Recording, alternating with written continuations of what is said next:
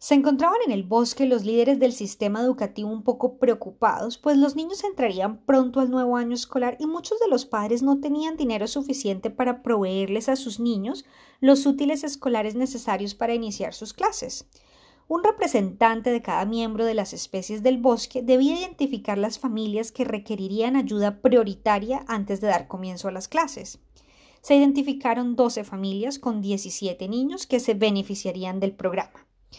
Luego decidieron que escogerían dos o tres productos de la cosecha más reciente y las venderían a todas aquellas especies que transitaban por el bosque. Un equipo de osos, uno de conejos y otro de zorros se encargarían de la venta de tomates, uvas y ciruelas respectivamente. En el día indicado, los tres equipos pusieron sus puestos y estaban listos para dar inicio a la venta de sus productos. Durante el transcurso, fue evidente que los osos vendían sus tomates rápidamente, a lo cual los conejos preguntaron Osos, ¿cómo hacen ustedes para atraer tantos clientes a sus tomates?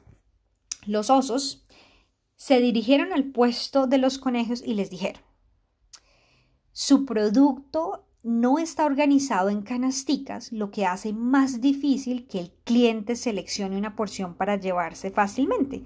¿Por qué no lo organizan en canastas para hacer más rápida la venta?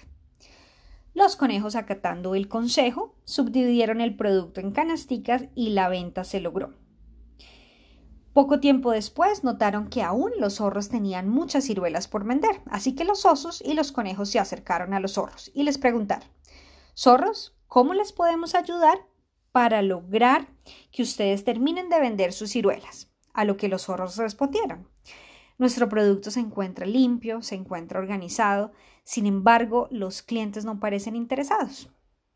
Los osos tuvieron una lluvia de ideas con los conejos y recomendaron subdividir las ciruelas en tres grupos.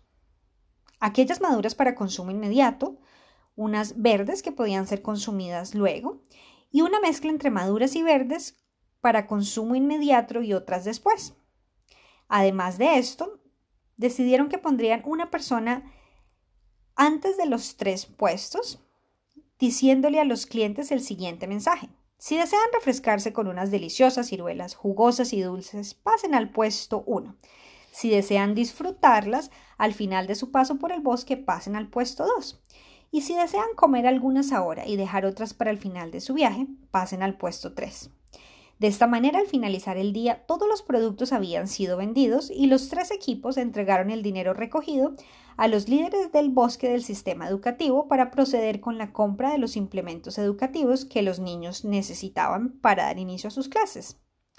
Además de la ayuda a los niños, se rescata, primero, la disposición para enseñar de aquellos con más experiencia y conocimiento, en este caso los osos. Dos, la curiosidad y motivación de los otros equipos para aprender a hacer las cosas con una mejor técnica o de manera más eficiente, en este caso los conejos y los zorros.